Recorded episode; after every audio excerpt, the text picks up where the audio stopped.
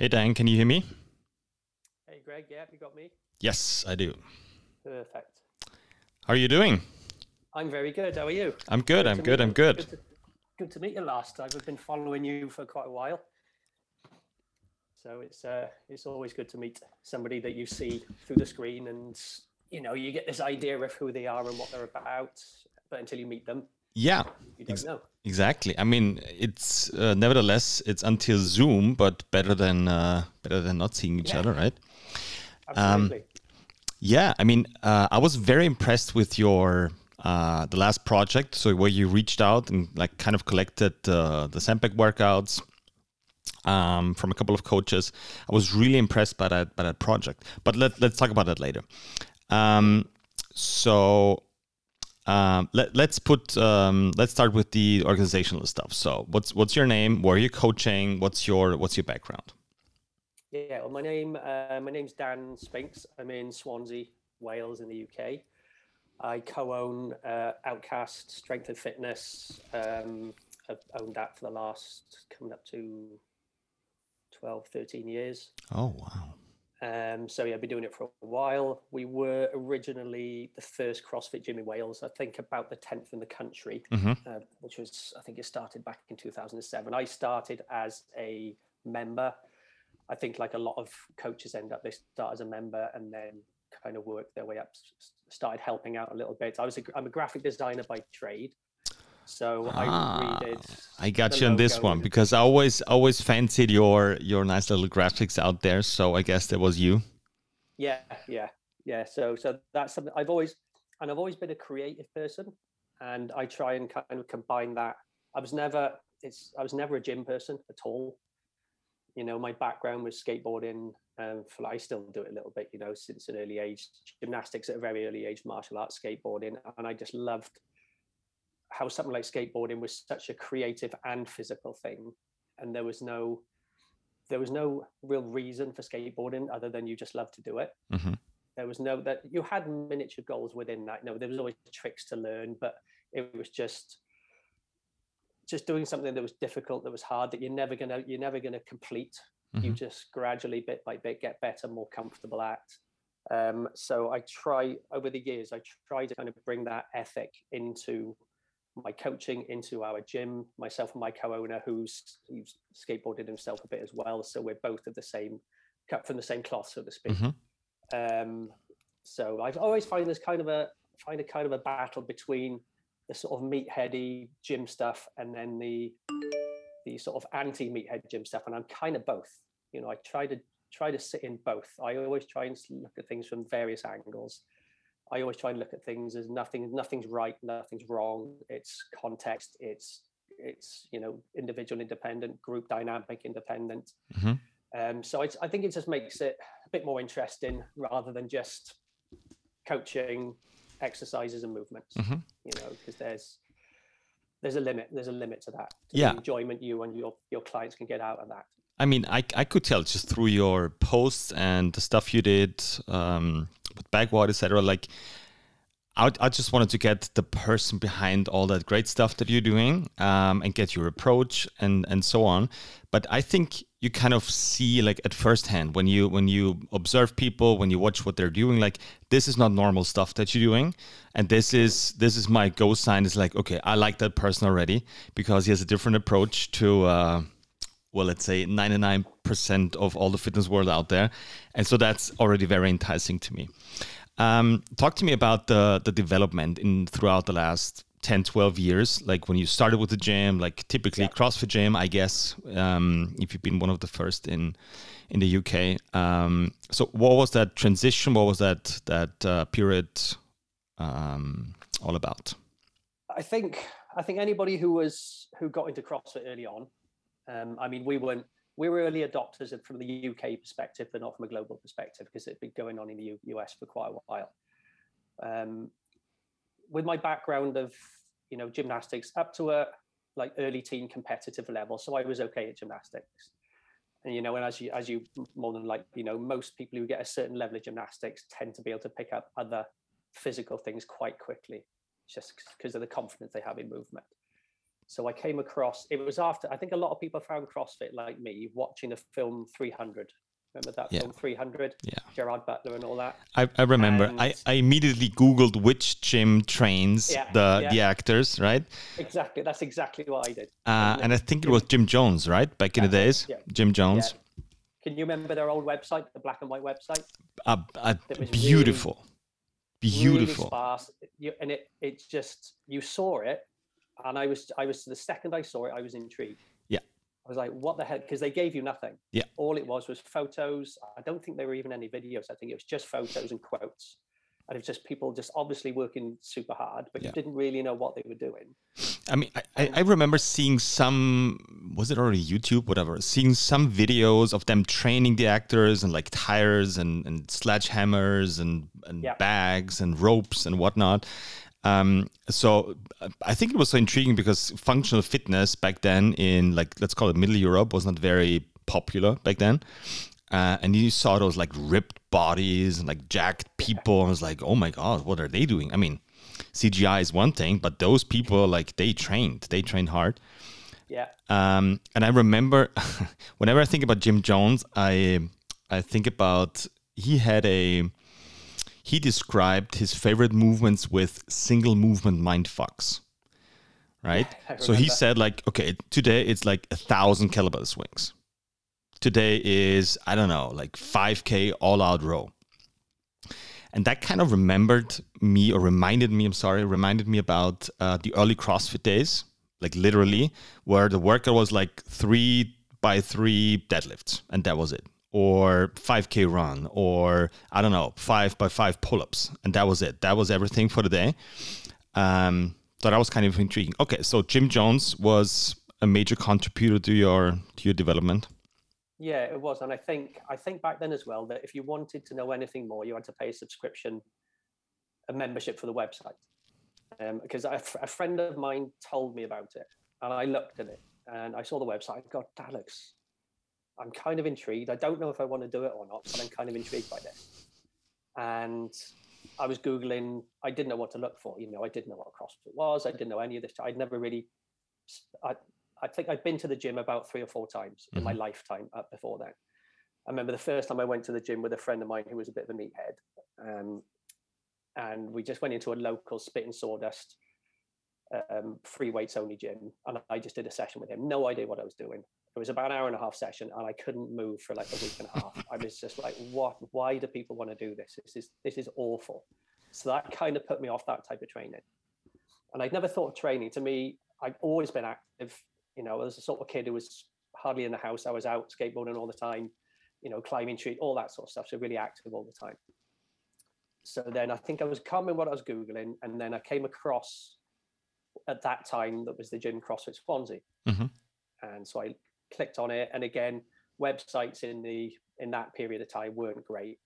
So it just said, come along, watch the session and take it from there. So I went turned up. There was about six guys in the class. It was they were subletting with a um, jiu-jitsu gym. So it was barefoot, no no equipment there whatsoever. It was just mats. They were doing some bodyweight workout. I just said, "Oh, I just come here to watch," and the guy just said, "Oh, come and join in." And I was terrified of that. I was like, "No, I'm fine. I'll just watch." So I watched. Went to the first session. Then I remember the first session I ever did, and I think most people will probably remember their first ever session Yeah. for the rest of their life. And it was um, ten minutes, Cindy. You know, five pull-ups, ten presses, fifteen squats, ten minutes. I could do pull-ups. I thought, yeah, okay, I'll do that. And I think I got about four minutes in and just fell apart. You know, and just like, what the hell is going on here? Why why can't I do this? You know, I got a reasonable level of gymnastics, and I'm I'm so tired after four minutes that I can't do anything else. And that kind of it was a combination of frustration. Why can't I do this? And just well, I want to be able to do this. So in order for me to be able to do this, I need to keep doing this. And I think that was literally it. And it wasn't like it wasn't like I loved it. I just felt like it was something that like I want I, I don't want it to beat me.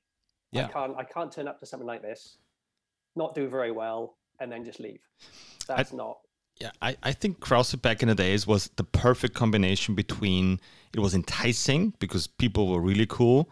It was uh, heartbreaking because you realize that you suck at whatever, like weightlifting, gymnastics, strength, whatever, uh, and you realize in like the first five minutes. So you had that you had that great mix of okay, I I actually like it, but I suck so much at it. Okay, maybe maybe I should invest more time in it. I think it's a perfect combination for starting to learn. Yeah, and I think back and and and I think and it's not it's not a problem, but back then it attracted the sort of people that would want to do it. Um, but now, I mean, now we we just when I ended up taking over the gym then um, in 2012, the original owners left and I took over the gym. Um, before then, our intro session for anybody who wanted to come and try CrossFit was they did Cindy. Oh you God. know, 20 minutes, a 20 minute workout. 20 whether minutes. They could do, whether they could do a pull up or not, we scaled it. We said, we did the classic, well, if you can't do pull ups, do jumping pull ups. Yeah. If you can't do press ups, do press ups on your knees. Yeah. Forgetting that you know the mindset I was in, I was always very active, very physical. All my all the members at the gym there were very physical and you forgot that there's a huge percentage of people out there who just aren't. Mm-hmm. and this is what they need you know? So it was whole trial by fire. And i remember specifically we had two new guys. The coach at the time was taking them on their 20 minute cindy. I was taking the session. Finished went over looked on the board and they had two like like 11 rounds down. And i went holy shit that's 11 rounds on your first ever cindy. That's amazing. And then the coach was like that's not 11 that's two. Oh. It was two lines. And yeah. i was like oh right okay and let something clicked then of like all right pro- this isn't probably the best thing to do you know it weeds out what you consider to be the weak but mm-hmm. surely the weak are some of the people that need this more you know those who are already really active and and will thrive on this stuff will come to it they'll mm-hmm. seek it out mm-hmm. but those people who really need this aren't going to seek it out because they don't know what to look for and they don't know they've no idea what they're capable of you know they might be coming to you with and and there's nothing worse than being in a new environment with new people and then given something that you can't do but you're doing it for 20 minutes. You know it's soul destroying absolutely soul yeah destroying. i was about to say this is probably the worst the worst start you could have to something new. Yeah exactly and i think you know crossfit back then was it was it was super fun and you felt like you were part of this thing that was very underground because I've always been attracted to that. I've always been attracted to that's why skateboarding. Mm-hmm. I did a bit of graffiti and stuff when I was younger, so I was always attracted to these subcultures, these countercultures. And back then, that's what CrossFit felt like. It's grown into what it is now, and I don't think it's necessarily lost that. It's it's still there, but obviously with the games, you know, there's that divide, and there's been conversations about this for probably for the last five years mm-hmm. or so. Is the CrossFit Games is not CrossFit. The CrossFit Games is the CrossFit Games. It's it's the sport of it's the sport of it, you know. And there's still that blur, that divide to the middle. Um, I mean, we we did end up disaffiliating in 2020 after all that, mm-hmm. uh, the Glassman and all that nonsense on Twitter. Mm-hmm. But it's been a couple of years. Like I, like as a gym owner now, I will always tip my hat to what CrossFit showed me and gave me what we weren't on board with then was just more of the business side and the and the game side of CrossFit, and we were just like, it's people were coming to us and we were saying to them, "Oh, have you seen CrossFit online?" And they'd be like, "Yeah, yeah, yeah," and we were starting to say things like, "Right, well, that's kind of what we do, yeah, but that's not fully what we do." So once we started saying that, I was like, "Well, perhaps we're not that gym anymore." Yeah. You know, and it's not a slight on CrossFit as a training methodology because I still use a lot of the methods and the principles behind it. But as a business, we were just starting to move in a different direction, you know, and and and a few years leading to that, you know, HQ had made some certain um, decisions and done certain things, and we'd always go, ah, well, that's not really us. So so we kind of then it was more like parted ways, just because the business side of things just wasn't working for us. Yeah, so I, then we just moved in a different direction slightly. Yeah, I, I, I mean, I de-affiliated I don't know, 2018, 2019, something like this, along those lines, maybe even earlier, 2017. Um, a CrossFit has done amazing stuff for getting people off the couch again. Finally, um, I think they did a lot for a different picture of female athletes in in particular. Like it's okay to be strong. It's okay to be in an athletic shape. Right? Um, you don't have to suck on like salad all day and make sure you don't move so you don't burn burn calories, right? So it's done amazing. What, what I was always missing was nobody talked about it, right? You mentioned the games and you talked uh, the training methodology.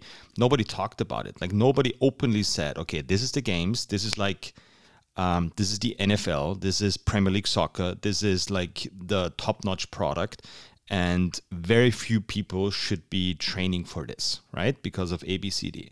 And this is the training methodology, and this is how I do it, or this is how we think people should do and train for like I don't know, two hours a week, three hours a week. This is how soccer mom and average shows should be should be training to get in a better shape, and that's it. And nobody openly talked about it. Um, and my problem was like CrossFit started as probably the best or the only open source fitness methodology, right? Everybody contributed, everybody. A powerlifter, a runner, a weightlifter, a coach, a self defense guy, a nutrition guy, like you name it. Like everybody contributed.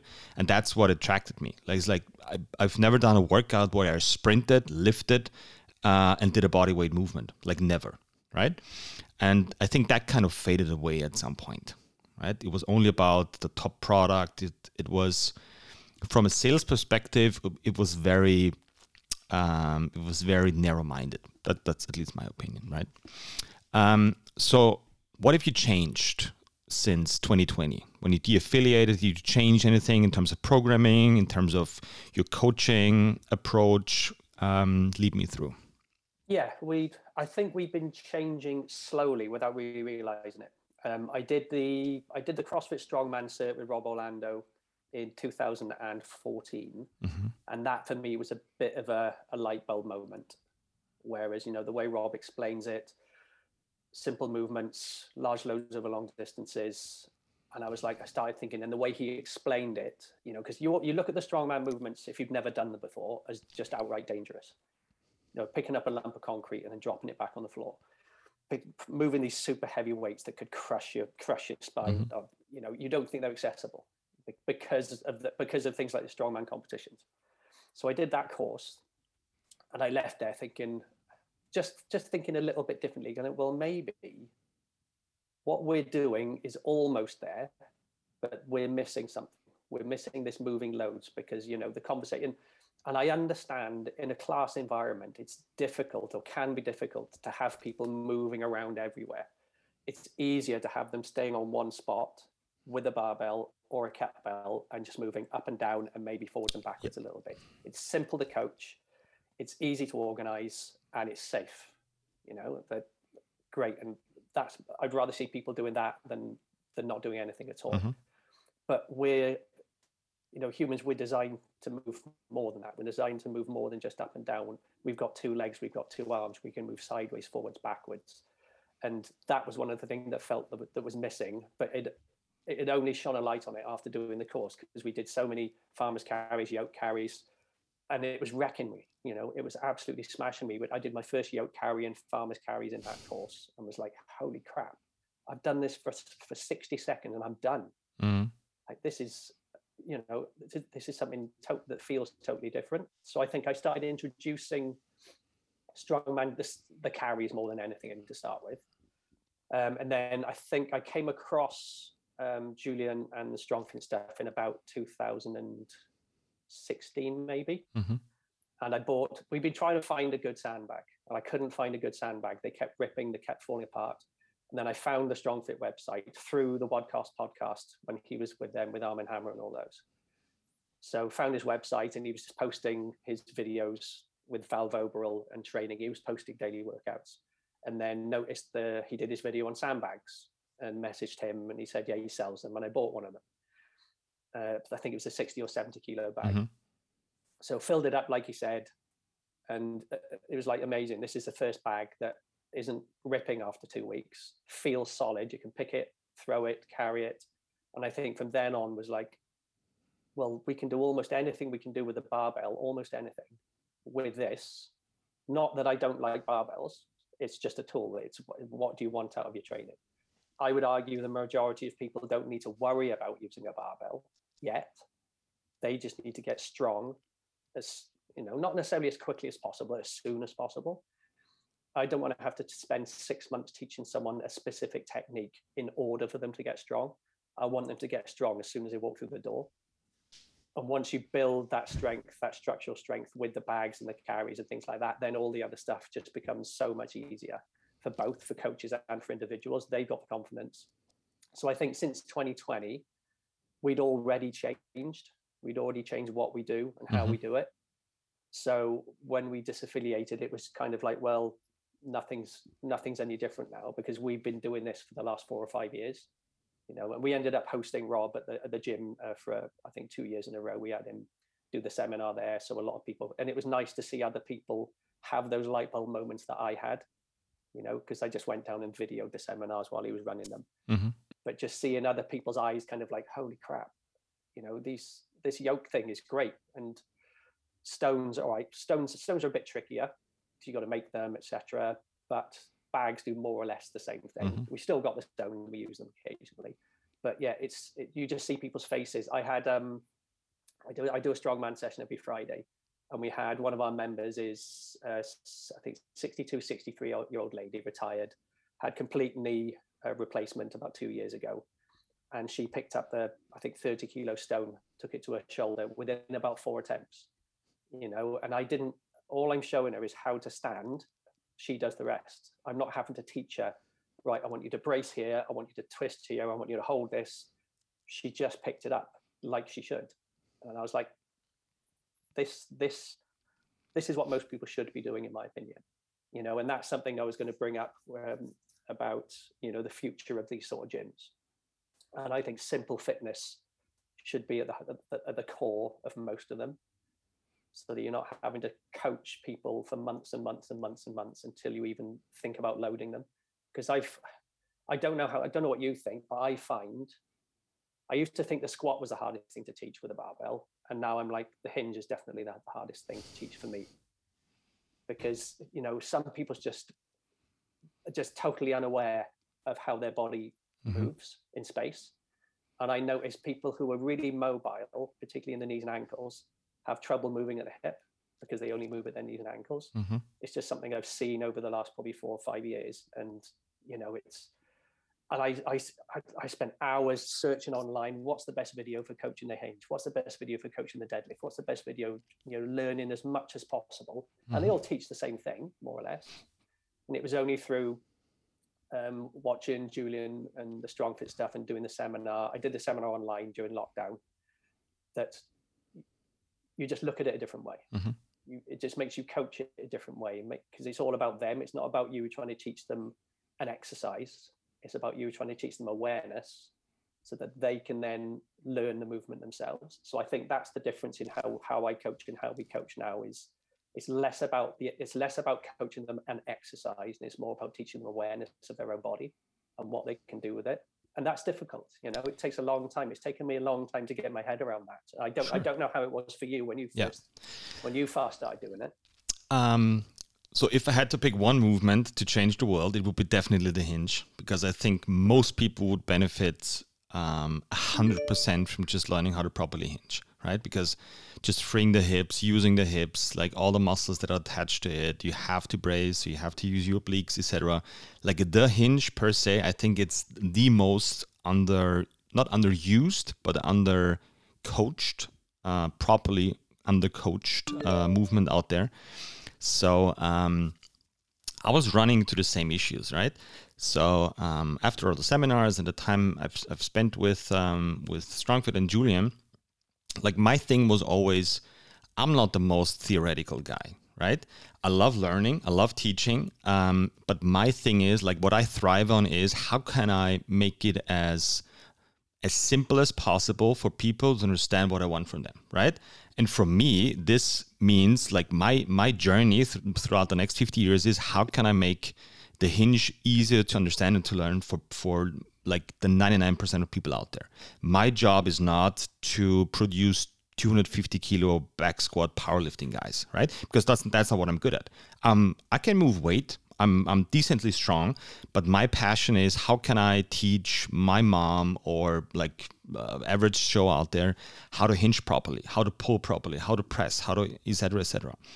Um, so so what we've developed over the last well five years is we call it the fine stress use principle, right? So what I was missing when understanding the hinges, okay, I understand which muscles are involved now. I understand what's a movement pattern, what's the difference between a movement pattern and an exercise. But how do I transfer that? So so we're breaking it down.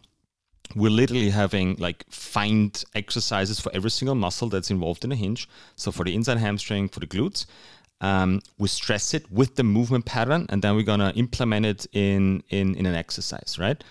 and and the art of producing that process over and over and over again we just we just got like faster and faster in teaching the hinge um, but not only the movement pattern but people got stronger in that process people learned about okay this is a muscle this is how it should feel and it's not that separated concept of okay this is the movement pattern those muscles should be involved and i'm gonna try to do the hinge with whatever uh, stiff leg deadlifting for the next three months every single day for 20 minutes until i get it I think there's a step before that. At least that's what I've experienced in my gym. Is um, how can I say this politely? People have a very short attention span, right?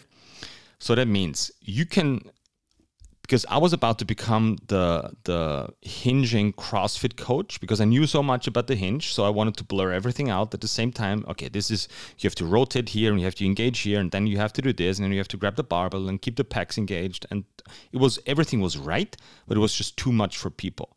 So we're literally like when people start, we're breaking it down very and i'm the most not the most i'm one of the most chaotic person when it comes to organizing stuff um, and that's why I've chosen a very um, a very rigid step by step process how to te- teach people hinge. Right, so that means okay, this is session one.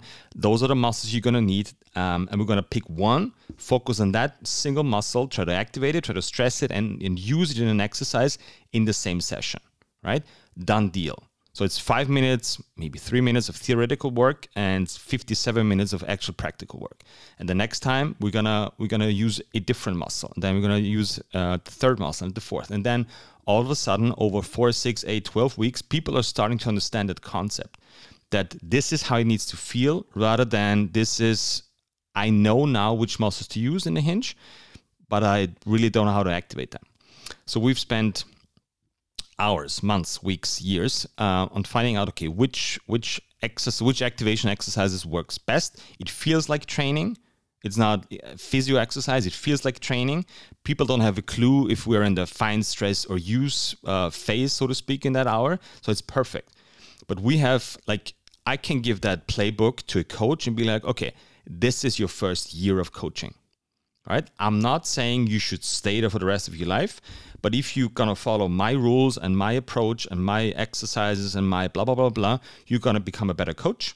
You're gonna understand how the hinge will work, and then you can do whatever you want with that. If you want to stick with it, you'll improve the hinge from so many people. If you want to develop your own thing, that's fine. But I think people, coaches, gym owners, whoever, need to have the package first so they have some sort of security in their head, right? I, I personally don't need that. I'm I'm I'm an uh, exploring guy, right? I don't need that strategic and strict approach, but most people do. Let's be honest, right? That's how most people learn. That's what they learn in school. This is I learned this by heart. So we kind of give them a little bit of wiggle room in that, and at some point we'll introduce. Okay, now you've learned all the muscles. Now you know how to activate them, and now it's on you to develop the system further. So we give them we give them rules, we give them exercises, um, because I think that's not out there yet, at least not that I know of. So th- that that's my approach. Um, it works really well. Um, um, I gotta admit, I probably it took me probably three years to realize um, I should do this with my coaches. So I started like uh, blurring everything out in coaches meetings. Okay, this is the hinge. We're gonna go through it, and I expected them like uh, a week later, like they should be like perfectly hinging because I told them everything I had. Um, and once I realized, okay, they're doing the same mistakes that I did. They're doing the same overthinking and underdoing. Uh, it's like, okay, I gotta, I gotta change the approach. This is not working. Right. So, yeah, go ahead. Yeah, yeah. I think I think that's that's the thing because whenever you, whenever you do a coaching seminar, workshop, qualification, whatever it is, um, you always leave that super pumped and super excited. I've learned loads of stuff in this two days, one day, whatever it is. Let's get it moving. But really, I can't remember who I listened to. It might have been John Welbourn, where he talked about seminars and workshops and what's how each how to get the most out of each one. Because I think one of, one of the best things I found during the lockdown with the pandemic is a lot of these people that I wanted to learn from but couldn't, mm-hmm. or not couldn't, but the, the, the, traveling, the money was out of my range at that, that present time. Um, all had to put their stuff online, you know, which was brilliant. All this stuff that was fairly inaccessible was suddenly accessible, you know, and that's why I did a bunch of the StrongFit stuff. I did um, the find your damn muscles with Richard, mm-hmm. the anxiety course with Richard, um, to all this stuff. I did the Kelly Starrett's one and two mobility one, which is second one was really good because that was with Kelly as well. And I and I and I know that all of these the, the best coaches in the world all disagree with each other on something, but the best coaches are fine with that. They don't I don't agree with you on this, but I agree with you on this, this, and this. And I think too much time what the internet does is it is it wants to pit people against each other Kelly Starrett said this and it's wrong. He said, well, it's context dependent. You know, what does that individual want to get out of it? You know, I found a really good post. I'm going to just I found a really good post this morning um, from a guy. I think I just posted it on my uh, on my stories. Yeah, from a guy at Physical Preparedness Group. Don't ask if you're doing the exercises right or wrong. Yeah, don't ask if you're doing the exercises right or wrong ask if it's getting you the results you're looking for you know and i think and i really like that because that's basically what what julien says what you do what a lot of people within i think what the StrongFit thing did did was was attract a lot of people who had more questions that weren't getting answered. Yeah. Or they might have had questions and they didn't even realize there was an answer and there might not be an answer. It's it's consistent things change all the time. You know what i do now compared to what i did 10 years ago is very different Oh, yes. I think you, I think I think you'd agree. Some of the stuff you yeah. probably did in the early days, you're like, oh my god, what was I doing? Why on earth was I getting them to do that? You know, I was too concerned with the numbers. You know, if someone's deadlift's getting heavier, they're getting stronger. Arguably, yes, they are getting stronger, but are they getting technically stronger or are they getting physically stronger? Because if they're just learning to use leverage more, they're going to lift more weight and once you start getting into that one rep max territory that's when it's that's when it starts getting tricky and potential issues occur because it then becomes just about the number on the bar over everything else. You know if this number isn't going up i'm not getting stronger. Well it's going to stop at some point. Nobody keeps getting stronger forever. That that's if that if that was the case you'd have people doing thousand kilo deadlifts. You know we've got a finite amount of strength available to us to do to use safely. And each individual how willing are you to go down that route? Are you do you want to get as strong as you possibly can or do you want to get as strong as you need to be for what you want to do? And i think that's where people get the lines blurred. It just becomes about if i if i've got a 250 kilo deadlift i'm a strong guy and i'm going to tell everybody i got a 250 kilo deadlift. Okay but i've had guys at the gym. We had a guy a couple of years ago who had a one 170 180 back squat and he had trouble doing unweighted lunges because mm-hmm. he had zero stability at all. Stick that weight on his back and he's rock solid. Put him on one leg and he'd literally do three or four lunges and look like he was going to fall over. And I was like, oh, that's that shouldn't be happening. So I think that's where looking, observing, watching when someone's moving and not just looking at the exercise, like how are they performing this? Like what else is going on? What are their eyes doing? Where are they looking? What what's what's moving first? What's what's not working very hard? What's all these little things you know they, but people talk about the coach's eye and that's kind of one of the most important things i think for coaches to learn is to it's just it's just to watch. Watch as many people as you can. Watch online. Watch your members. Watch people walking. Watch people standing you know because you pick up you start to see these patterns emerge and you can start to put together your own kind of principles of what what can you do about it do you need to do anything about it it's, yeah. it's a constant constant juggle yeah I, I, I totally agree like i see my job as a gym owner coach in presenting answers to questions that you have not asked yet that means yeah. no, but, but but I'm serious. Like like because there's a lot of stuff going in people's head. Like even your your not being able to do a lunge guy, he probably had that moment before when he did a lunge and he felt like super wobbly and unstable, but he couldn't articulate um, the question because he thought, like, okay, I just suck at lunges, or this is the way lunges should be. So I think as coaches, we should we should talk about stuff that's not being talked about, present answers there's no actual questions for, so people can start um, thinking on their own. It's like, wait, wait, he's talking about a problem that I had, but we never talked about it, right? It's it's always the same three, four, five things. Like people are either plateauing, um, you have an injury, like a nagging injury, you don't lose weight, you don't gain muscle. It's always the same stories, right? And nobody's openly talking about it because everybody's assuming, okay, this is this is how I should train. I should do more cardio to burn more fat when I lose want to lose fat. I wanna if I want to get strong, I have to lift more weight right? And then sports specific science jumps in. is like, okay, this is the rep range you should do for whatever muscle endurance, muscle uh, capacity, etc. Um, and I would I would respect that if it would be working for normal people. Um, most of that stuff works perfectly for top athletes. And I was fortunate enough to see that with my own eyes with Olympic athletes that I trained. Is this stuff is always working, but only for the top one percent, right? and maybe it's working because they are the top 1% this is just my opinion. This is my approach. And and i've seen like tremendous athletes. Like you talking about athletic endeavors like jumping like five meters high and snatching 110 kilos. He was a snowboarder. Like those people are like their genetics are like you have to be an athlete. There's no way around it. And i would argue those guys could do uh, a lot of bullshit and still thrive you know what I mean? Um, yeah.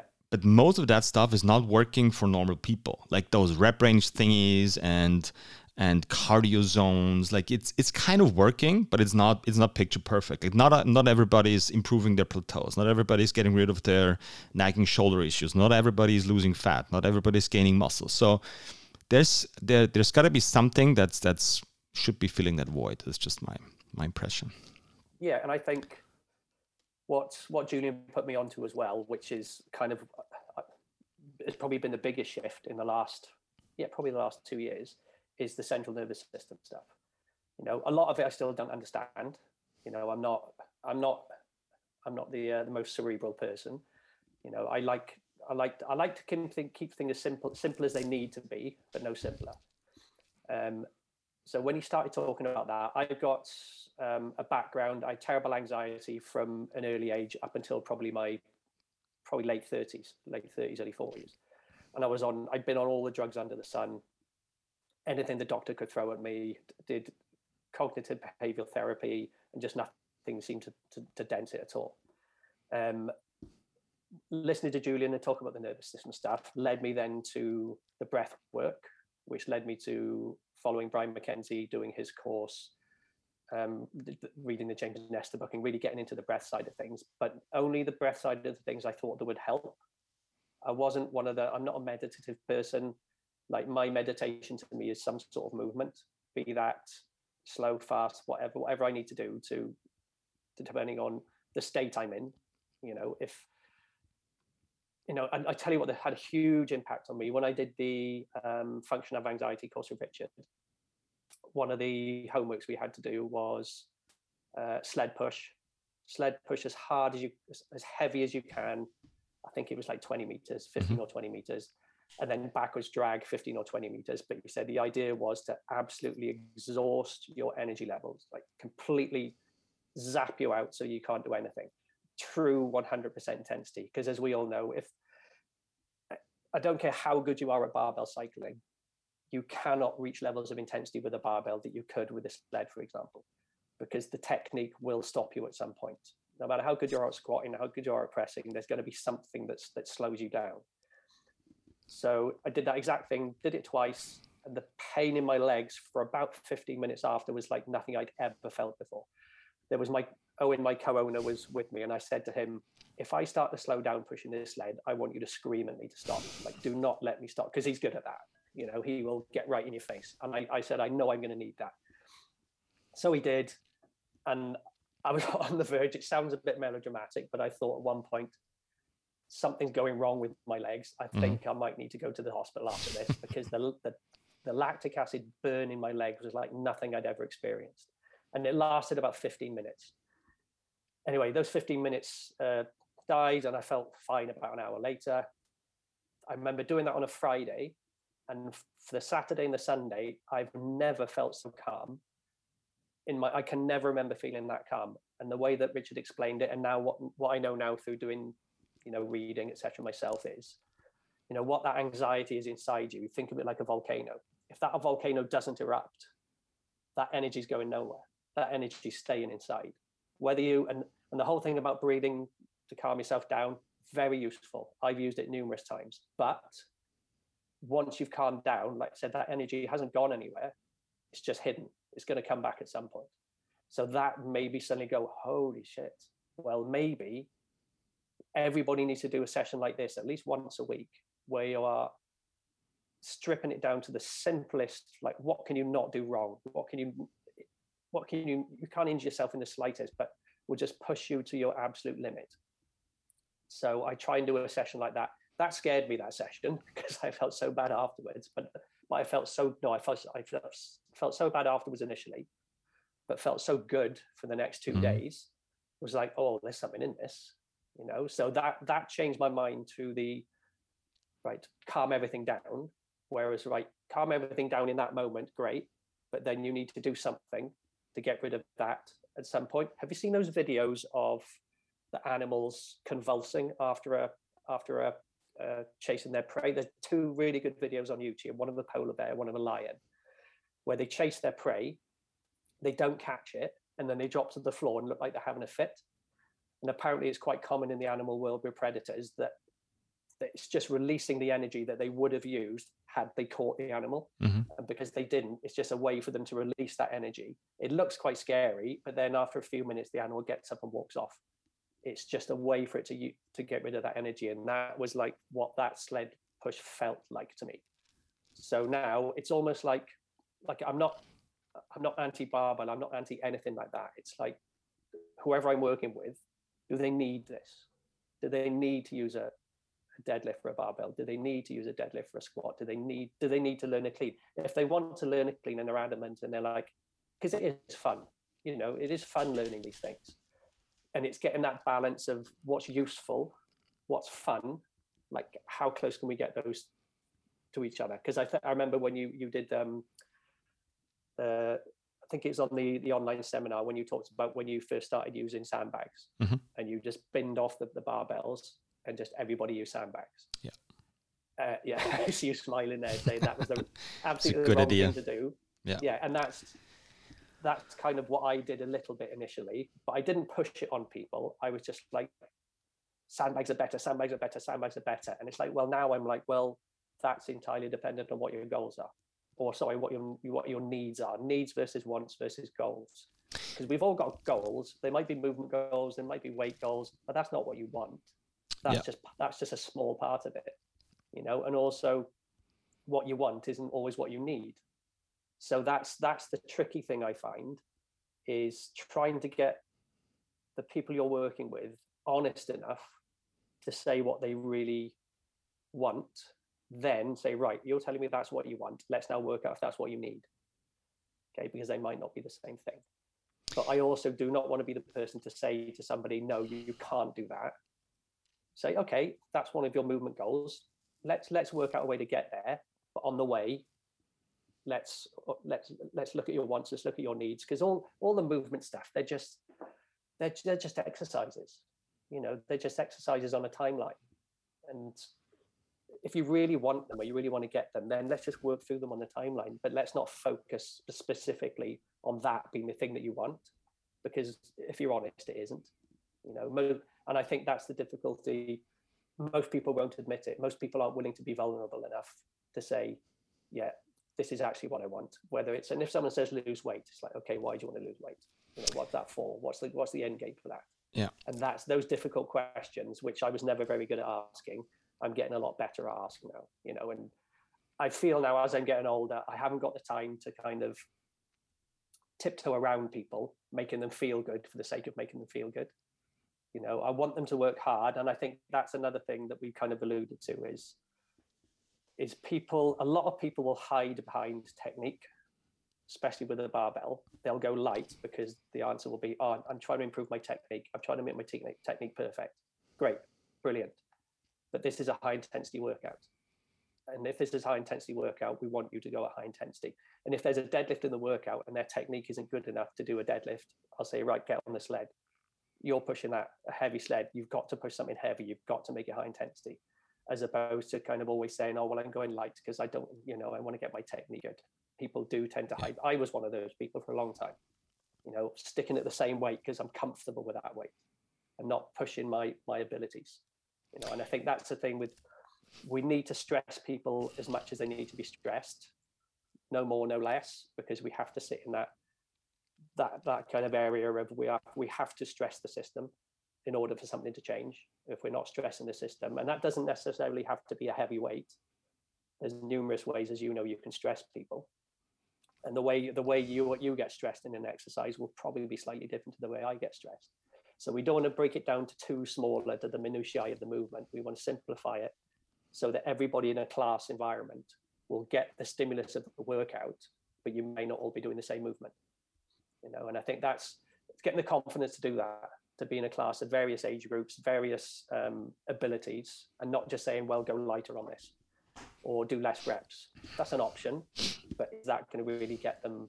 Is that going to stress them out enough for them to, to be able to keep moving forwards? That, so think, that's, yeah, that's that, yeah, you're right. That's one of the I think that's one of the main questions that every gym owner coach should ask is how can I get the most out of the session, the class, the people because it's as you said, there's different age groups, there's different levels of fitness, levels of technique, etc.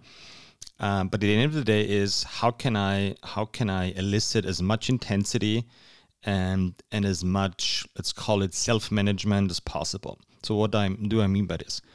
Um, I think there's a couple of there's a couple of um, hats that needs to be uh, distributed. The first one's on the gym owner itself. Like you have to create a culture in your gym um, where people start talking openly about stuff, and that starts with us as gym owners. That goes back to the coach. That goes back to every single member. So people are starting or are beginning to feel more comfortable to talk about okay this did i don't know this didn't feel good or i should have done this or i have or I have a question, right? You know, how many, pe- I've been to a couple of gyms around the world and people are not asking questions. It's like, what are you paying for? For renting the equipment or for access to the gym or for the shower? Like, like that's what you should pay a lot of money for is you have somebody to ask a question and you get a decent answer for it. Uh, or sometimes you get no answer, but you get like three different tiers that you can try. So that's the first one. That's on the gym owner, creating that culture. On the coach is okay. What's the what's the what's the goal of the session? What's we call it?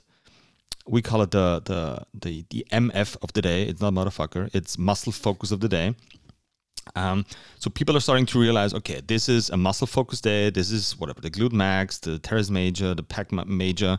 This is the muscle focus of the day. So we'll activate it, and the only thing we're going to coach throughout throughout the session, no matter what the exercise is, okay, you want to try and activate those pecs when you deadlift. You want to try and activate those pecs when you do whatever, wall ball shots or when you sprint or whatever you want to talk. So people trying to understand the concept of, okay, this is one step at a time, one muscle at a time, we're going to implement it. And the next time we're going to talk about something else. The self-management part is, um, and you mentioned it with the, the burn question, the kill yourself sled session is, when do I need to do what? Like, okay, when do I have to to um, gain energy, like produce energy, strength training? When do I have to manage my energy, which is more on the cardio side, right? Um, and um, I have a problem with authorities, so my coaching approach is. Um, I'm not going to tell you, okay, this is, you should do a sled now or push harder or you should go to oblivion because what if Mary is not ready for it because of insecurity, because of issues I don't have any clue about? Um, I just talk about my own experience. This is why I do it. This is a purpose. This is why you should be doing this. Um, and I'm not judging you. If you go fast, you go fast. If not, you you don't. Um, and the next session will build on top of that, right? So you okay, so you pushed whatever 10 kilos on the sled for 200 meters. How did that feel? Which muscles did you feel? How did you feel, how did you feel afterwards? So people are starting to get a sense of okay, this is what I should be doing now. If we're doing 200 meters sled sprints, okay, it's an all out, it's an all out effort. How much weight is on that sled? I don't care. If you want to use an empty sled, that's totally fine for me. But I want you to to start struggling at 150 meters. Right? You can lie to me, but you cannot lie to yourself. Right? You can pretend you're dying at 150. So I'm kind of checking the box like, okay, Peter is dying at 150 meters, but you can't lie to yourself. And that feeling will define, or that effort will define how you feel after the session. If you feel shitty, right? Or if you, I don't know, if something hurts or whatever. So I, I, I like to present people options. It's like, okay, this is this is what we want to see. This is how we can get there, and now go and figure it out, right? And build from session to session. And um, I mean, that takes a lot of time. That takes years, in my yeah, opinion. It does. It does. I mean, we we changed. Uh, do you know um, so Kenny Kane? He used to run CrossFit Los Angeles, and he was used to be on the podcast with Julien and a few. I do. I I met him in Los Angeles. Yeah, he's a oh, nice cool. dude. Well, for, he did his Barbell Shrugged uh, podcast about his programming system. Mm-hmm. About using competition days, mental toughness days, and practice days, mm-hmm. you know, or training days, I think you called them. The majority of your sessions should be training, once a week you'll go competition, which is the time where you will, you know, whether it's hammer yourself or you're chasing the, you know, for fun, chasing the person in front of you or trying to stay in front of the person behind you, creating that atmosphere in that environment where it's about intensity. And then your mental toughness days would be either the longer workouts or something like the single movement mind fucks you mm-hmm. mentioned earlier. You know, I hate them. I hate, I hate single modality stuff. It just, I don't know whether it's because of the anxiety I've had in the past, where if it's just me and one thing, it just crushes me. I, you know, I'm better than I was, but I still hate it. It's my most disliked. A 5K row, you know, 20 minutes on the bike, um, anything like that just just messes me because it's just it's just you and your brain, isn't it? There's nothing to think about. You're not thinking about technique necessarily. You're just moving yeah, it doesn't make that. sense to you. It doesn't make sense to you to sit on a bike for 20 minutes doing nothing because your mind, yeah. you're creative, like your mind wants to go like this this route and this is interesting and now you have to focus on one thing for 20 minutes yeah. and it's boring. Yeah, it's and that's the thing. I'm not very good at being bored.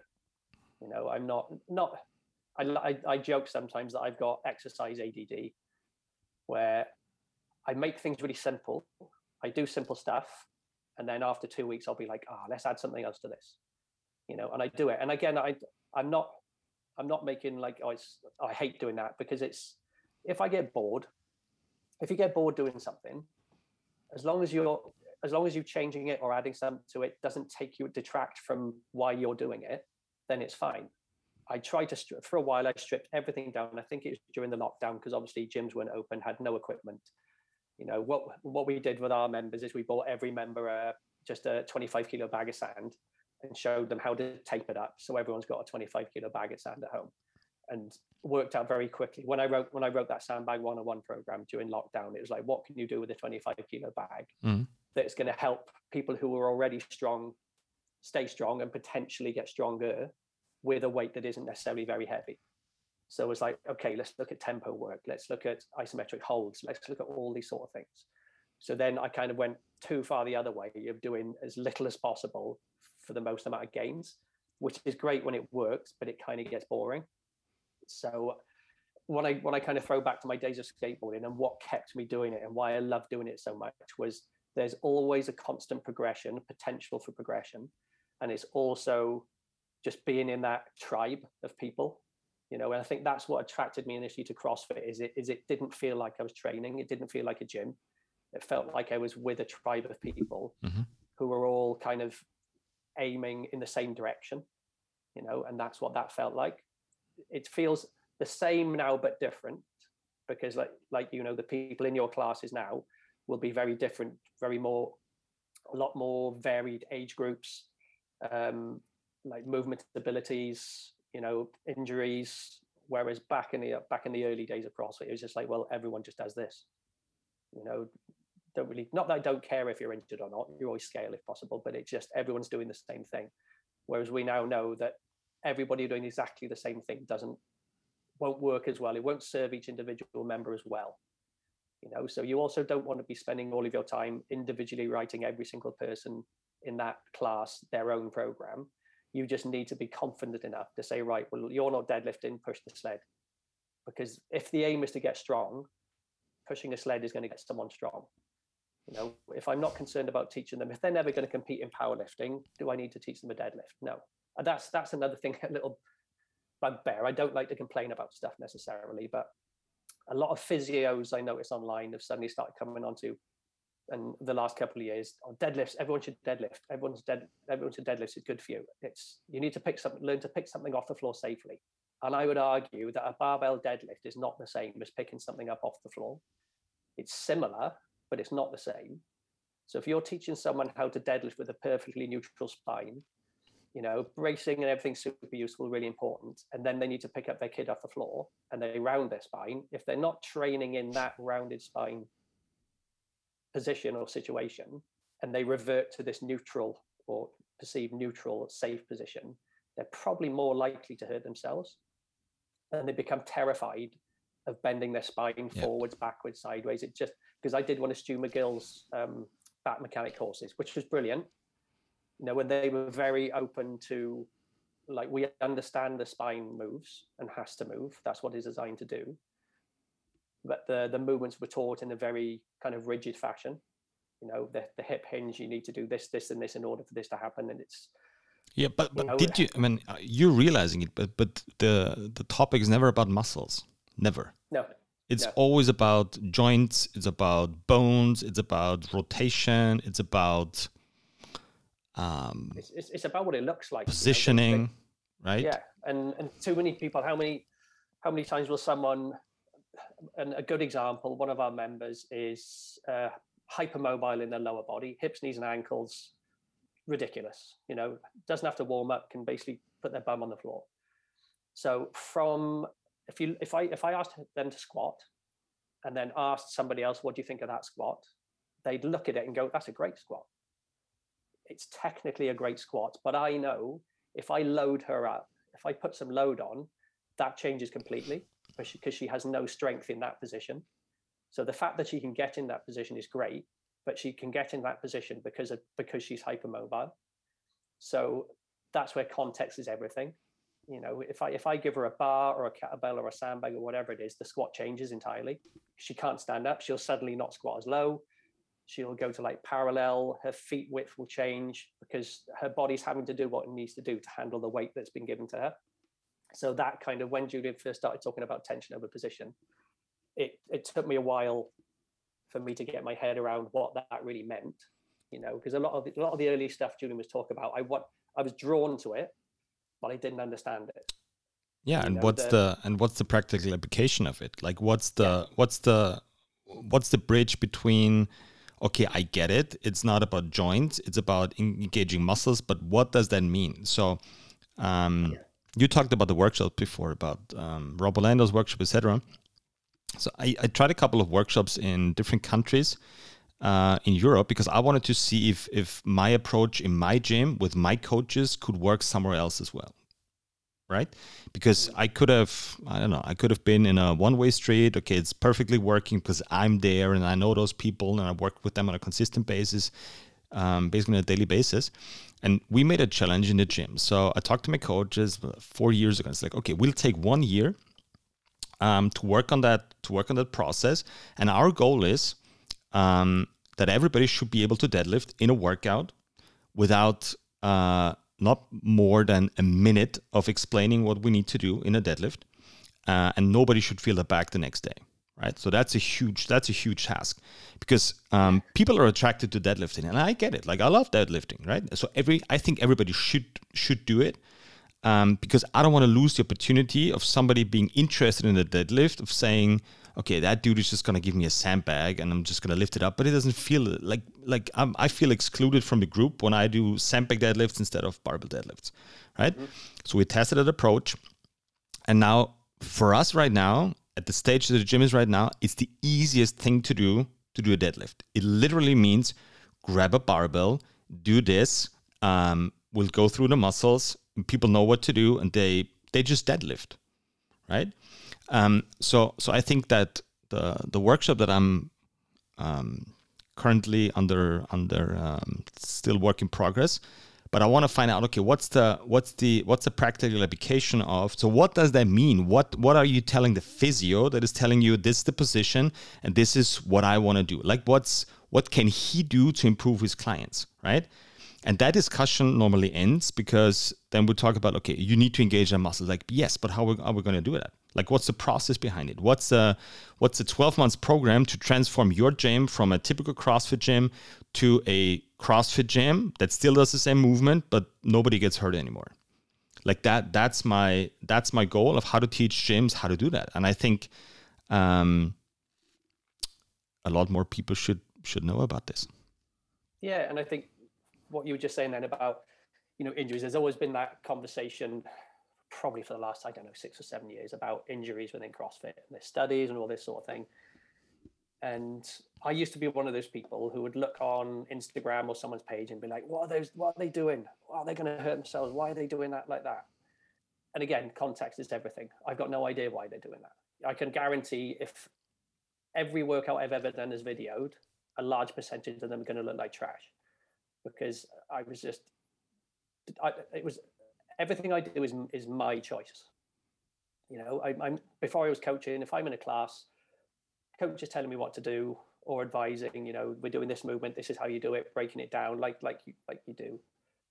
But it's up to me how I then perform that. The coach's job is, if I'm being unsafe, is to flag it up, you know, and do whatever they're going to do to help me. But if I'm deciding to, I don't know, we enter a comp- local competition you know, go to a CrossFit competition. And obviously, you want to do as well as you can these competitions. So it's all about going fast, you know, whatever that is. So I got various niggles. I mean, I didn't find CrossFit until I was 36. I was 36 and still thought I was 22. So I'm doing these workouts like I'm 20 years younger because it's fun. Mm-hmm.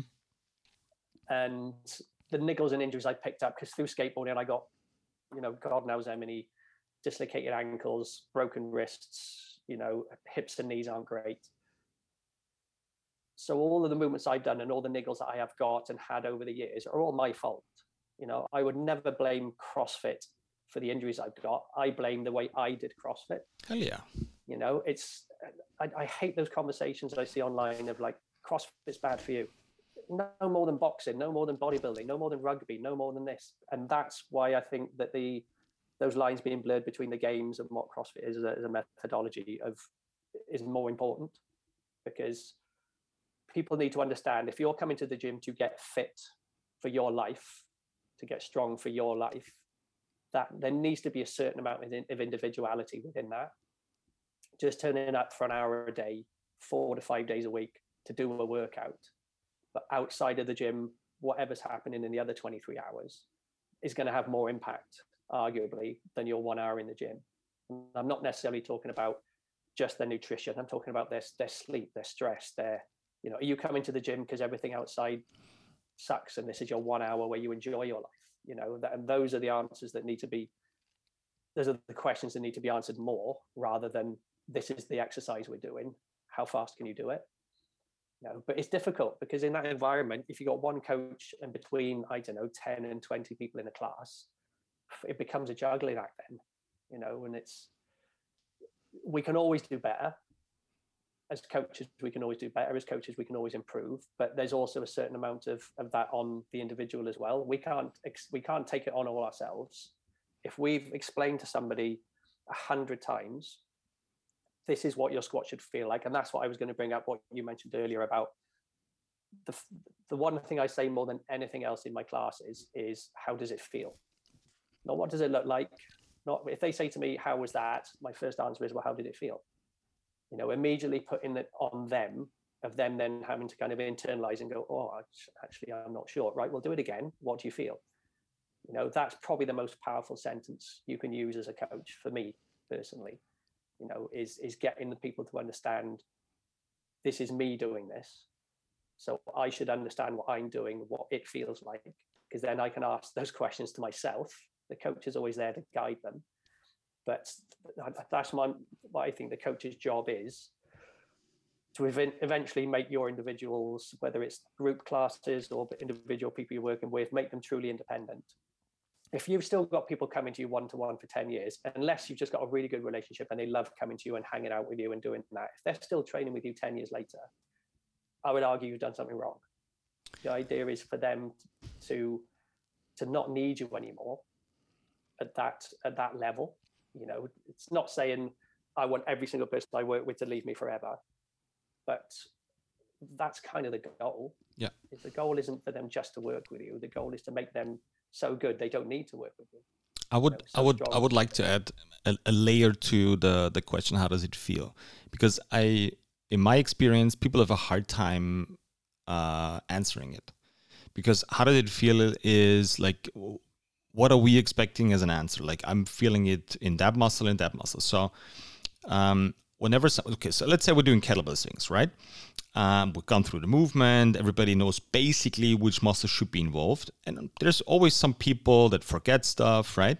Um, so uh, they do a couple of reps and they complain about okay I, I feel my lower back rather than my my hammies and my glutes.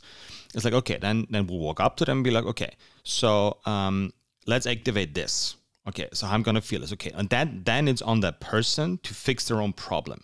I'm i'm I'm not a teacher. I'm I'm trying to remind people of what they've already learned. And I mean, reality is people forget stuff, and it's like, oh, okay, I should do, I should feel my my my hemi, I should feel my glutes on, on that part, and all of a sudden, people start doing kettlebell swings, and like ten seconds, their lower back pain is gone, right? So that's that's my goal of making them independent, but on a on a on a muscle basis, so they can they can judge or they can fix themselves by understanding okay this is the problem. This is what i should activate.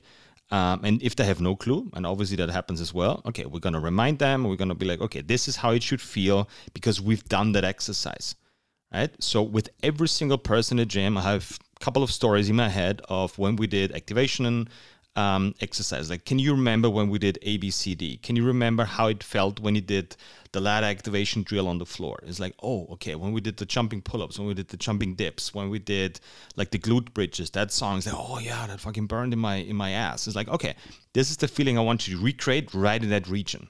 Okay, don't worry about how to how you grip the kettlebell. Don't worry about how you are how the kettlebell is going to end up. Like just make sure on that portion of the kettlebell swing, on the concentric portion, on the way up, you're starting to swivel and use your hips. So that means your glute needs to burn, right? And as Arnie said, if you want to train a muscle, you got to think about it as well, right?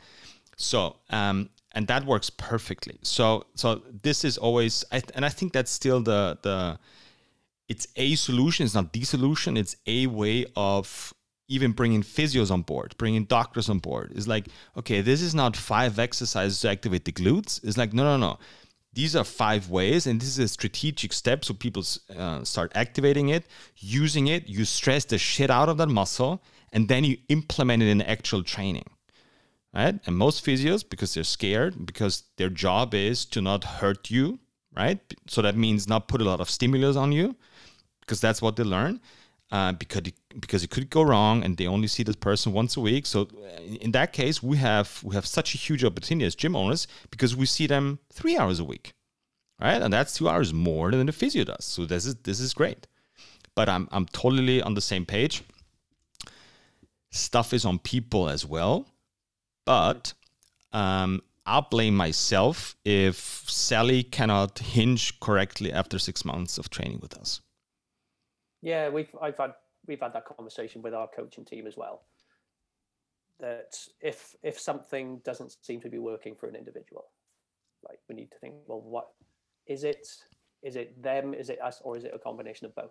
Probably both. we saying, yeah, yeah, exactly. We can't just say, well, this person's not getting it, they're rubbish. If, however, they're the sort of personality who just chooses not to do it, because I got we've had plenty of members over the past who can move immaculately during the coaching part of it, as soon as the workout starts, they they just want to go fast for the sake of it, like like I did in the first the early mm-hmm. days.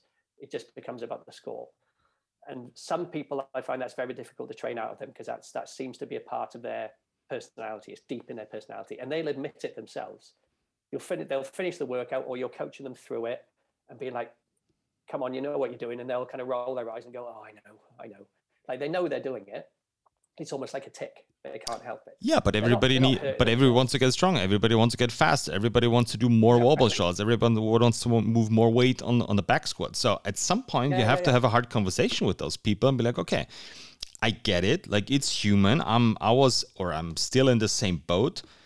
But in order for you to get whatever rid of your hip aches or increase your back squat or whatever, like we need to dial that stuff in. Like you need to work even in the workout on your wall balls. Like the only thing I want to focus you on is activating your pecs. And it's like what the fuck? Like it's a wall ball. It's it's a it's a lower body exercise. Like trust me, try it, and your wall ball will get or your back squat will get better in the next whatever four to six weeks. But I get it. It's hard. Yeah, yeah. It's it's like lately I've been working more with one to ones recently, but the last probably two months or so. Yeah. And what I love about the one to ones is you can go deep on that stuff, but then you also miss that, you know, the, the, the group dynamic. Yeah. You know, so the idea is to is to work both, but you know the guy I'm working with, and and that's what's that's what I think has changed my training a lot since finding the StrongFit type stuff. Is you know I do the Bagwad stuff, and that's great, and I love programming those, and I love using sandbags. But lately, I shifted a bit more to using the sled. Mm-hmm. I use the sled more now than anything else. And simply because, you know, I'm, and I hate saying things like, well, I'm getting older, but, but, you know, as you get older, your training does need to change a little bit, somewhat. I can't, I don't deal well with, with volume, with, with high volume barbell, dumbbell movements. It just, I don't deal well with it. Mm-hmm. You know, I ache for days. I don't want to ache for two or three days afterwards. It's nice now and again, to realize oh, I pushed myself to the point that I can do this. But the vast majority of my workouts now are sled based, concentric only, heavy stuff combined with some lighter isometric stuff. So I can hit the, hit the smaller muscles. And that works brilliantly because I can do that every day. You know, I do the sled every day for a minimum of 10 minutes with that pushing, pulling, dragging, whatever. And I've learned the whole creative side of things, I've I've learned. I haven't invented exercises, but I've, my God, you can do so much more with a sled than just push and pull. God, you can almost clean and press it. You can ha- hit hamstrings. You can just the testing and trying things. So the vast majority of people I work with are all working. I'm working with a, a group of ladies who are post cancer uh, treatment, and again, the second they walk through the door, I can stress them safely with a weight that's going to challenge them. Mm-hmm. You know, just you know, and they're they're both in their fifties, never really done any, any training in their life. And last week or week before last, they both pushed 200 kilos on the sled, and they were just like eyes wide, going, "I can't believe I did that. I can't believe I pushed 200 kilos." And I said, "Well, you know, how how else am I going to stress an individual and challenge their strength safely immediately as, as this the second they walk through the door?" So for me, my go-to at the minute is sled first, then sandbags, and then po- after the sandbags, okay, what do you want to do now? Where do you want to go? Do you mm-hmm. want to try the dumbbells? Do you want to try the the barbells? I want them to tell me. I don't want to be the person to say to them, right now, this is what you're doing. I want to be like, what do you want to do? Mm-hmm. Do you feel confident to try stuff? Let's try something. You know, let's let's challenge your. Let's really challenge you now. So, tell me what you're scared of. Tell me what movements you, you terrifies you. Let's let's try. Let's see you know and i think because if we just focus on times reps you know they won't constantly get get faster they won't constantly get heavier. You're going to hit that plateau that wall sooner or later. Are you happy with lifting the same weights and getting the same times forever? Because as soon as those times stop what sort of person are you then? Mm-hmm. are you the, are you the sort of person that's going to think well there must be more to this than just times on a board and weights on a bar you know? And again i'm always I'm frustratingly very neutral because I know that that's fine as well. If that keeps you, if, if you keep training and you're happy to get the same times and the same weights for the rest of your life, but you're moving, God, that's 10 times better than not moving at all, or 100 times better than not moving at all. So I never want to knock anybody for going to a gym, whatever they're doing. Yeah. Because it's always, no matter what you're doing, it's better than doing nothing. But where are you, you know, mentally, physically? That's when it comes down to the questions of what do you want. I let me add a little bit to it. Um, I think that is true, but I, I shoot a big butt afterwards. So I think that is true, but you as a gym owner you can decide what you want to see in your gym like i'm totally fine with peter being all on reps and weights and time and etc um, focusing exclusively on that but not in my gym. Like i'm totally fine. You can do whatever you want but not in my gym. So i think it's it's very important for us gym owners to be very upfront with our message like this is how we train in the gym. This is what we focus on. This this is our process of improving.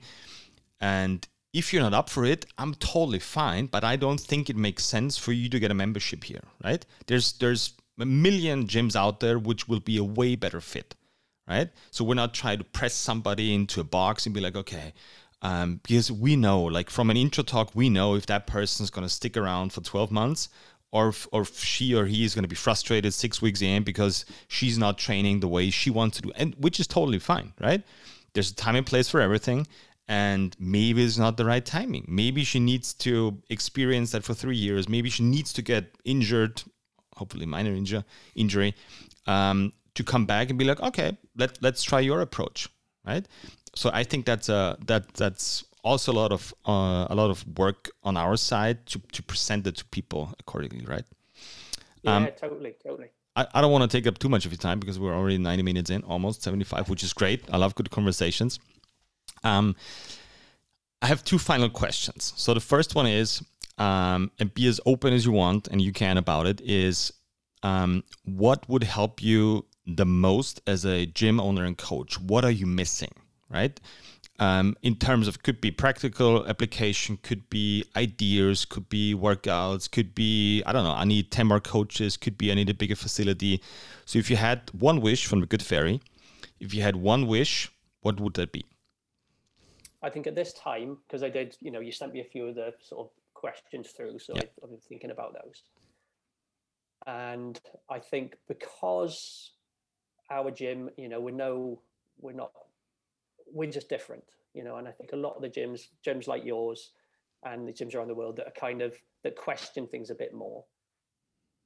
It's, I think the most difficult thing is, is finding people, be it other coaches who are who are on the same page. That your pool is smaller. Mm-hmm. You've got a smaller mm-hmm. pool. You know, and I've always said we've got plenty of CrossFit gyms around the area, and I'm pretty much friends with all of them. Is when you're selling something like that, you're you're there's a tangible thing to sell. It's a name, it's a brand. You know, there's there's videos, all that. You're selling this thing, so it's so it's an easier sell. What we're trying to sell, or we're trying to do to help people, is is is more difficult you know there's more, more nuances there's more because people would look at our gym and think well you do less than them and we do you know we don't do we don't tend to do the olympic lifts mm-hmm. anymore. Mm-hmm. you know we might we do the power versions but we don't do the olympic lifts. We just don't think it just doesn't suit like us as coaches our our group our environment. Nothing wrong with them at all. They're, they're incredible things. We just don't we just don't do it. We don't have an open gym policy. We took that out about two or three years ago. So just like you said, it's if someone's and I turned numerous mem- people from our gym for that exact reason. If they're like, oh yeah, I really want to learn the Olympic lifts and I'm looking into competing in CrossFit competitions, I'm like, brilliant. That's just not what we do. Try this gym or try this gym down the road because they're great at it. You know, I've sent numerous people to other gyms because I know it'll suit them better. Mm-hmm. So I think I think having the ability to hopefully attract more people be it coaches, be it members. And I, and I think that's that's entirely down to us as, as owners to put that out there. You know, and I think maybe since the lockdown, we there's there's a difficulty of like um, trying to sell what you do during lockdown when people are all training from home. We still want people to be able to train from home. Like we've got to say in our gym that it's it's not about the gym. It's not about the four walls of the gym. You should be able to do what we do almost anywhere. But we also don't want to be the gym that just then is looked at as a simple, easy gym because we're not. You know, the stuff we do is simple but not easy. But also, we don't want to simplify it to the point that it looks so simple that nobody wants to. It doesn't look exciting enough, or it doesn't look fun enough to want to come to. So I think for for me, it's it's honing that message, it's getting that message right to reach the right people for, to then draw those people into you because you all want we all want to be in a tribe we all want to be with those people that get us we get them they get us and if if if if myself or any of the coaches felt like that wasn't quite right or the members felt that wasn't quite right then that's not that it feels like that but i think my mind always thinks of not worst case scenario or it's all more like how can we do this better mm-hmm. how can we do this better how can we make it better for us as coaches for us as business owners and for our members as well. So we've always got that as our um, kind of one of our overriding principles. So, so your wish would be how can I, how can you transport that message more broadly or easier, or more people get kind of the glimpse of what training should be about, like those boutique gym style training? Uh, is, is that is that what you're looking for? Yeah, and I think a combination of that and also maybe another wish would be for individuals who are looking for a gym to, to look at gyms, actually to look at gyms and question more. Mm-hmm. You know, if people need to ask more questions and they need to be confident enough to ask more questions. You know, if, if someone comes to me, for, comes to us for a chat or, you know, I've seen your gym, yeah, come in for a chat. I want them to ask all the questions. You know, I'll have some questions for them, but I need to learn about that person as much as they want to learn about the gym. And I want I want them to come in with questions that I I work I deal so much better when people ask me things. You know, all the all the stuff I've learned over the last 13, 14 years. And I was going to bring this up with you. Every single thing we know, everything you know, everything I know is all available for free on the internet. Mm-hmm. If you look for it. You know, so it's almost information overload. There's too much information out there information is useless unless you actually do something with it unless you can utilize that information. Otherwise it's just words. It's just words and sketches and drawings and techniques and systems on bits of paper. So so i think yeah it's it's such a such a broad question. I think it's it's it's it's something that i'll be asking myself probably for the rest of my time doing this. You know it's it's and I don't there's an, I don't think there's an, any any particular answer because my answer next month might be different. Mm-hmm. My answer the the month after that might be different. But uh, yes, that's, that's a tricky one. That's a tricky one. Yeah. If, if, I come up with something better, I'll send you. A, I'll send you a message. it's it's a tough one because I think uh, like those kind of changes, like in the perception of a service provided, which is our style of training, depend uh, in in comparison to like the mass fitness style. Like a it takes a lot of time B, it takes a lot of content being put out there, like just constant education, constantly talking about stuff, and just um, grow, growing it from the inside out, basically, right? So platforms like this, like like podcasts and and and workshops, and more and more people are starting to kind of realize, okay, so I've had this in the back of my head. Uh, I had those questions as a coach because I see that my CrossFit gym whatever deadlifting class is not improving. Yes, some are PRing, some are getting worse. So I know I know there's a problem, uh, but I can't find the answer yet. So so going out there and doing videos and or PDFs or whatever it is, like any I think any step towards education is gonna is gonna slowly start. Um, maybe not flipping the script, but maybe like helping people to think about training differently than they're doing now, than just burning calories. Um, see it more as a not as an appointment, but it's like how do you want to structure your day? It's, that depends on how you how you need to train, how you how you train at night, how you train in the morning. So there's so much more to training to have a very good day than just okay, I've done a workout and I finished in 29 minutes and 15 seconds. Yeah, yeah, yeah. yeah.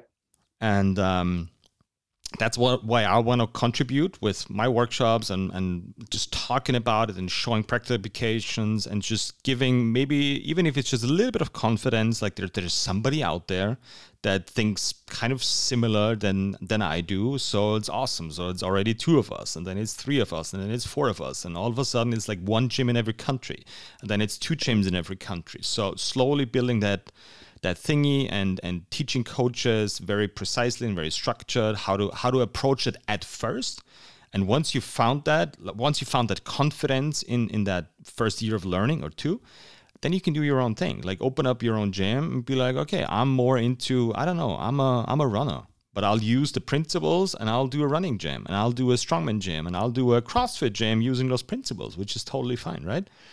Um, so that's what I want to contribute, and I hope it, it's going to work. But again, it's going to be one at a time, good conversations, and just offering practical stuff where people are having questions in the back of their heads. Yeah, yeah. I think putting stuff out there that that lends itself to more questions because people people constantly looking for an they want an answer. Yeah. They just want an answer. How can I fix this? Why can't I feel this? What do I need to do?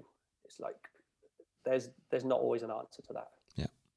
It's it takes practice, you know, it takes practice, it takes frustration, it takes all these things, and that's just part of it. I mean, that's that's like when I when I learned skateboarding was one of the most frustrating things in the world. Yeah. You know, you've got a set of steps, you're trying to ollie down it, you fail a hundred times, then you do it once, and it's the best thing ever, and then you can't do it again. You know, it's the, the, the most inconsistent. well, actually, the kids now are pretty pretty amazing.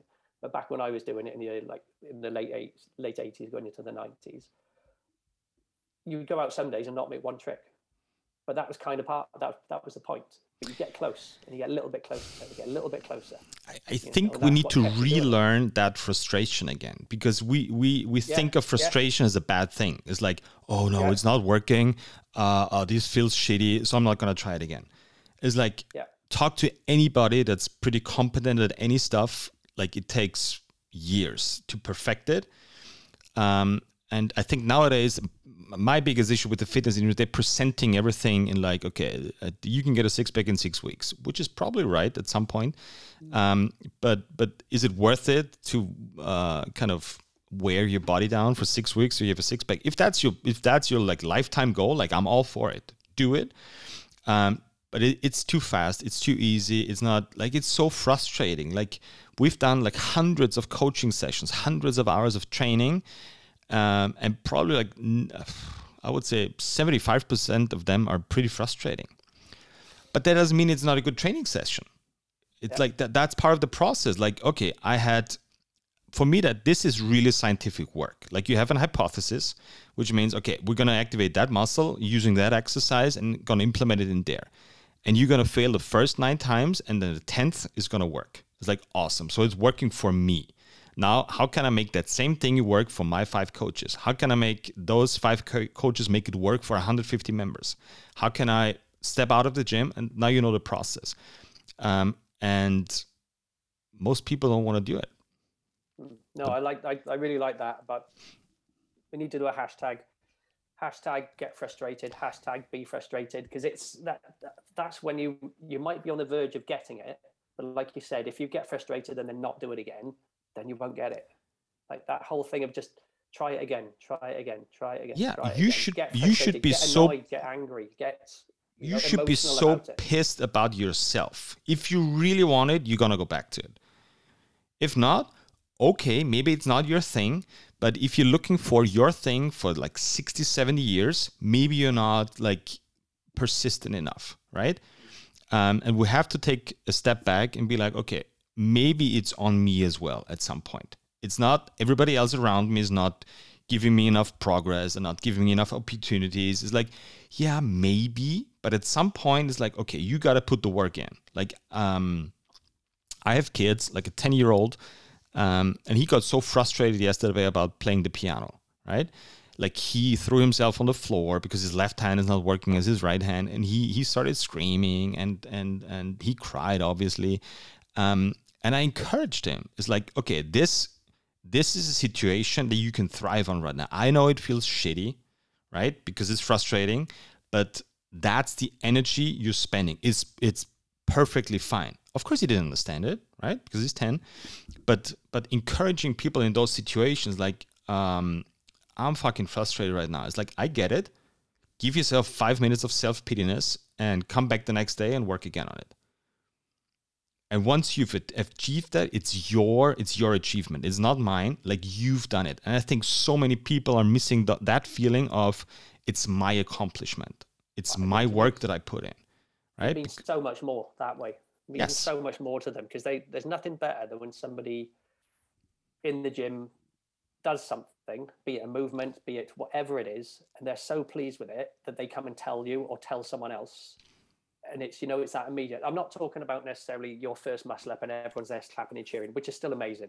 I'm talking about someone's just in the corner or they may be doing a workout. And then I had one recently where a guy we work with just had trouble finding his hamstrings and came into the gym the next day. And the first thing he said to me was, he said, my hamstrings hurt this morning. You know, like, like he was chuffed about it because he'd done it. You know, I, whatever he'd done to find them and he had, his eyes were wide and he was smiling. And I was like, amazing, brilliant. You know, that's, that's what it should be is people become so chuffed through their frustrations that they want to share it, you know, share it with other people. And I think that's one of the, one of the best things I learned through my years of skateboarding is you build that resilience. You know, you you know every time you go out on your board, that you're you're probably going to fail ninety percent of the things you try, but that doesn't matter. That's part of it. You get a little bit closer, and then when you do make it, it's the best thing ever. Then you might not make it again, and then you then you're going you're going to injure yourself at some point. Then what do you do when you're injured? You're going to come back better. You're going to come yeah. back stronger. You know, and that's that's that's one of the best things that, that it taught me was just I think physical and mental resilience. Yeah, that you know, call, that, call it being stubborn, whatever, but that just refusing to say, refusing to back down and go, no, no, that's, I can't do this. Like, I think that process of change, or that whether it's changing habits or changing yourself or whatever it is, I think that's that should be talked about more, because we think it's okay. I have an idea, I want to achieve this, and six weeks later I have it um, and I put some work in, but uh, but I don't want to feel uncomfortable or frustrated in that process. Um, there's a very smart science, uh, neuroscientist, Idriss Aberkane, I think he's French. He, he described a process which means every change starts with the thing itself or the process itself being um, being ridiculous, right? So uh, let's call it I don't know um, everything. Here's a ridiculous thing: gym owners are trying to teach a hinge differently, right? Because it's in the books, like this is how you teach the deadlift and the straight back, and you push the knees, whatever, whatever it's in a textbook, right? So the first we're starting to teach differently, like it's totally ridiculous. Like people laugh at us and be like, "What the fuck? Like this is not how it's being done. This is not scientific. This is not in the books. This is we've been doing this for twenty five thousand years." um, and why why are you actually questioning it? The second stage is it gets like it gets perceived as dangerous. So first it's ridiculous, then it's dangerous because oh man, you're running your backs, you're doing stiff leg deadlifts, you you're gonna pop all those spines in your gym. Um, and the last step of the process is becoming self-evident. But you have to run through these three steps. There's no way around it. Um, when I don't know, there's every every every monumental change, whether it's in companies with Apple inventing um, uh, the the iPod or the iPhone, like it always went through the same stages. Like people didn't like the iPods at first. Like people were like, "What the fuck?" Like I have CDs. I don't. I don't need that thingy with. Like it's it's it's ridiculous. And then a lot of people got scared, and then it got dangerous. And now it's like self-evident for for um, for everybody, right? Mm-hmm. And that's the same process we're gonna run through. Um, and hopefully we're already at, or I'm already in the dangerous zone because I get a lot of text messages and calls will be like, what the fuck are you doing? Like you're ruining people and physios don't like me. It's like, okay, awesome. I'm in stage two already. So so it matters for some people. That's good. So I've I've left the the ridiculous part and I'm in the dangerous part. So it takes another three to five years, and then maybe I'll be in the self-evident one, which is great. Yeah, yeah, it's yeah, because I constantly, I think every good coach constantly questions themselves occasionally is this right? Should I be doing this? Is this the right thing? You know, and if you're not doing that, if you don't at some point in your career of being a coach question yourself, you know, imposter syndrome, and I'd argue everybody on the planet has imposter syndrome, no matter how good you are at something, yeah. you will have it at some point. I'm probably having it more now than I have in the last 10 years, but thinking of what you just said then, that's probably because I'm now questioning everything I've done for the last 10 to 12 years and trying to work out now, is it the best thing to do? Or the way I've done things for that long, is this the best thing to do, or is there more to this? And I'm more veering towards that now.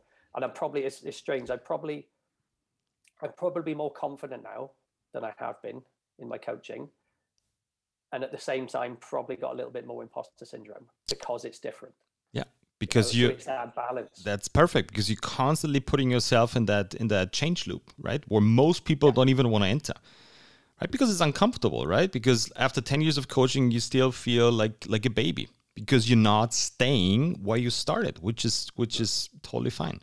So whenever people ask me like, why are you doing this? It's like, okay, you need certain principles. So I always tell them I have I have very very strict principles in terms of coaching and uh, all that stuff, but they're tied together loosely. So I'm we gotta stay open minded. Like, okay, maybe there's a there's a better idea coming up, and I'm gonna test it. I'm gonna test it for a year, and if it works, I'm always gonna run through the same process. I'm gonna test it on me, gonna test it on the coaches. I'm gonna test it on 150 people in my gym, and then bring it out to the world. It's like, okay, it seems like it's a it's a it's a better idea. I'll do it. Hmm. Yeah, and I think yeah, I think a lot of people are just. I mean, it probably is because of fear, because they're afraid what other people are going to say about them for doing it you know? And as long as there's the response you know i i'll never respond with anger. I'll never and that's one the one, one thing i learned through the breathing with the brian mackenzie stuff is make no don't react to things respond to them. And through through those simple you know breathe, breathing through your nose three to five times before you res- respond to anything gives you that window to stop reacting emotionally, prevent yourself from reacting emotionally, and decide if you still want to react with emotions, at least you've given your brain the chance. Yes, it's the right thing to do. But just to respond, you know, the amount of times you see coaches like lambasted online, you're doing this wrong, blah, blah, blah. It's like, well, that's not getting anyone anywhere. Yep. Let's have a conversation yep. rather than just a post. Let's have a conversation about it. You know, a perfect example is what happened recently in the Oscars with Will Smith and Chris Rock. You know, I still don't. Was it fake? Was it, I don't know. God, I don't really care to be honest. But it sets a precedent for other other. If I was a comedian now, a live stand-up comedian, I'd be concerned because it's like, is this going to open the, the door now for other people to feel okay to do that? That's one of the downsides. But should he have just had a conversation with Chris Rock, be it personal or be it online? More than likely, is it something you should have done if it was true? Probably not, because it's a reaction. It's you know that was just that was just an example because it's what's happened recently. But that's a perfect example of what your emotions could do in the wrong situation. You know, if you just react emotionally to everything, then that's never going to end well. I think it was totally fake. That's my personal opinion, right? Yeah. Because if you look in slow mo, like that's a that's a that's a movie hit. That's a movie slap. 100%. And all of a sudden, Chris Rock sold out all his uh, all his uh, concerts or his his uh, his gigs like for the next whatever 250 years. Um, but so I think it was staged. Whatever. Um, I think the the I mean, if somebody approaches my wife in a bar and is even trying to hit her for whatever reason, like i'm not gonna like think for one second like i'm just gonna punch the guy in the face. Like there's no way around it right? With talking like okay i i, I like a little bit of bro talk and like talking shit. I, that's totally fine. I get it. Um and and you gotta but still you gotta be able to take some shit if you talk shit right? You know what i mean? Okay. and, and um yeah but that, that's a different story. I think it was totally yeah. Like, I said, I don't, I don't really pay um, pay attention to all the all the celebrity stuff to be honest, like ever, because it's just, it's, it blows it blows my mind that people are interested in it. To be honest, they're interested in people they don't know, in a life they haven't got. It's I think it's it's a lot of people just feel that's what they want. Yeah, and you can see you can you can just see the amount of celebrities, famous people who are chronically depressed chronic anxiety because it's it's a hell of a thing to have to do just have your face on tv and screen and you know anybody can, and that's one of the problems with the, with the internet and online is anybody can say anything to anyone at any point. We've never had that before yeah. in history. I, now, and i totally think this should i think this is good. I'm not saying it doesn't it f- always feels good but everybody should be able to express their opinions if I like it or not, doesn't matter. Like everybody needs to have the opportunity to say whatever they want. Yeah, I mean that's the thing with opinions is you can't get angry at someone's opinion because it's an opinion. You know, it's it's difficult. But I don't I don't spend an awful lot of time on social media and stuff these days. I'll post what I post, but I try not to scroll yeah. and all that sort of stuff because it's the algorithms don't give you the true the true picture anyway. Yeah. I need to search for it rather than be shown what the algorithm thinks I want to look at. I want to be the one who decides what I look at. You know, I'm not a conspiracy theorist necessarily by any stretch, but I do understand that social media is constructed in a very specific way yeah. for us to see what they want us to see. Um, uh, we just have not. yeah, we have not learned how to deal with it. I mean, no, no. At at the end of the day, um, you can still delete that app. I, I know it sounds weird, right? But nobody forces you to open up Facebook or Instagram. I, I get it. You want to participate in it, but still, you don't have to do it. Like nobody's forcing you. Um, you can you can always delete that app or yeah. use it. Um, you post. Don't read comments. Just post um, to get out the message to educate people, and that's it. Yeah, because it's until the end of the day, like in the gym, it's just a tool. Yeah, that's a, that's all it is. Yeah, there's a, it's a whole other conversation about that sort of yeah. stuff. and I and I feel like we should have another conversation um, because a lot of stuff to talk about. Well, um, thank you very much for taking the time, Dan. Really appreciate oh, it. Pleasure. I was like, really really glad when you met when you messaged me. But yeah, I mean, I'll I love talking about this sort of stuff, especially. I mean, not just with people who are on the same page as well, because it's it's it's you don't grow so much when you're only creating that echo chamber of everyone agreeing agreeing with each other all the time. You know i'm just getting more comfortable and confident with talking to other people who yep. don't necessarily agree with what i do. Um, and that's fine. As long as they're open for a conversation i'll talk all, all, all day about this, this sort of stuff. And not just about stuff in the gym about life in general and sure. and everything else because life doesn't just happen in the gym. That's a place where we get a little magnifying glass it's it's a it's a bubble like celebrity. Uh, being a celebrity is a bubble. It's like yeah. where it's it's it's an echo chamber. It's a nice one if we if we um if we design it properly, so to speak. Yeah. How can yeah. how can people find more about you? Like, what's your Instagram uh, handle? What's your social media website?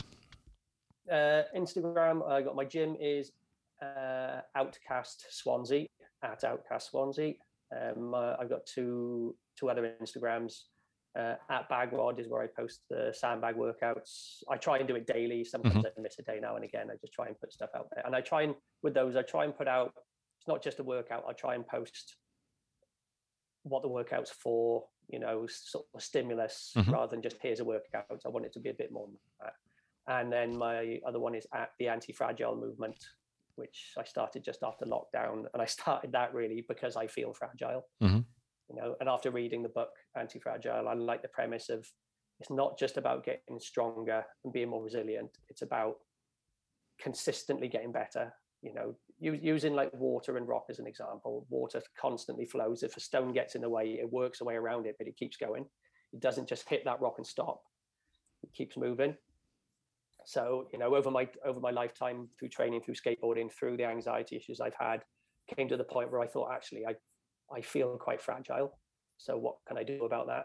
So it's not about never breaking. It's about if you do break, can you then become stronger after mm-hmm. that? What do you do from that? So that's what I try and do through that. That's more of my movement and my one-to-one sessions is is through that. But the, you know, follow follow. If you if I post something you think is nonsense, please message me and tell me, or again have a conversation. You know, that's the more the more we can talk to others about this, the better everybody's going to be. Because at the end of the day, all of us coaches want to help people. Absolutely. And at the end of the day, if we can if we can be better at helping people, surely that's a win-win for everybody. Yeah. All right, man. So thanks again for taking the time.